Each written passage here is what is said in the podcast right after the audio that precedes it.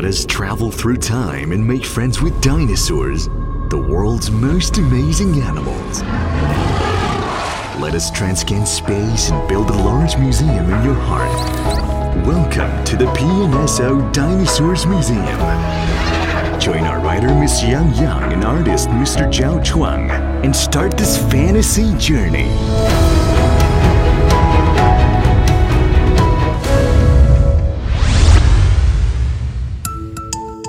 Mila, the Mapusaurus, hunting in groups.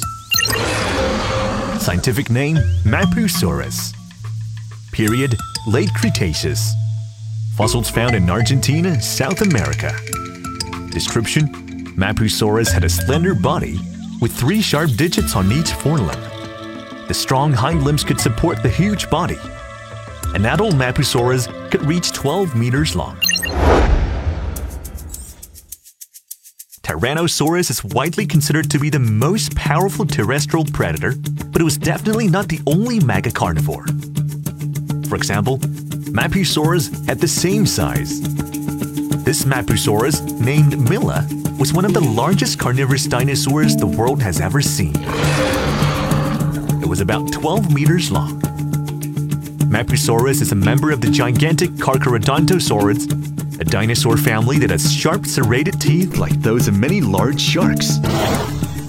These teeth made it easy to cut through thick skin and muscles. Mila the Mapusaurus had a long skull and short forelimbs that are slim compared to its length. Mapusaurus fossils were found in the Huincul Formation, Argentina, in an impressive bone bed composed of many large fossils. Between 1997 and 2001, paleontologists discovered at least 12 fossils of large carnivorous dinosaurs in this bone bed, including seven specimens of Mapusaurus. Other bone beds containing fossils of large carnivorous dinosaurs have been found elsewhere, including one for Daspletosaurus in Montana, USA, one for Allosaurus in Utah, USA, and one for Albertosaurus in Alberta, Canada. Why were so many Mapusaurus buried in Argentina? Some paleontologists speculate that although Mapusaurus was huge, it still lived gregariously, hunting in groups.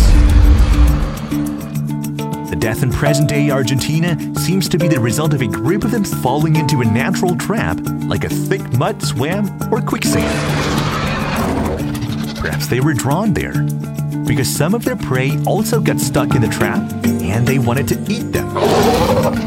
Did giant hunters have to hunt in groups?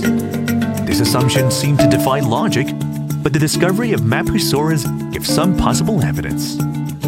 Large prey, even like other sauropod dinosaurs, most likely occurred in the places Mapusaurus lived. These sauropods could grow to 10 or 20 meters long and may have always traveled in groups. With the adult dinosaurs surrounding the younger ones to protect them, like elephants protect their young today.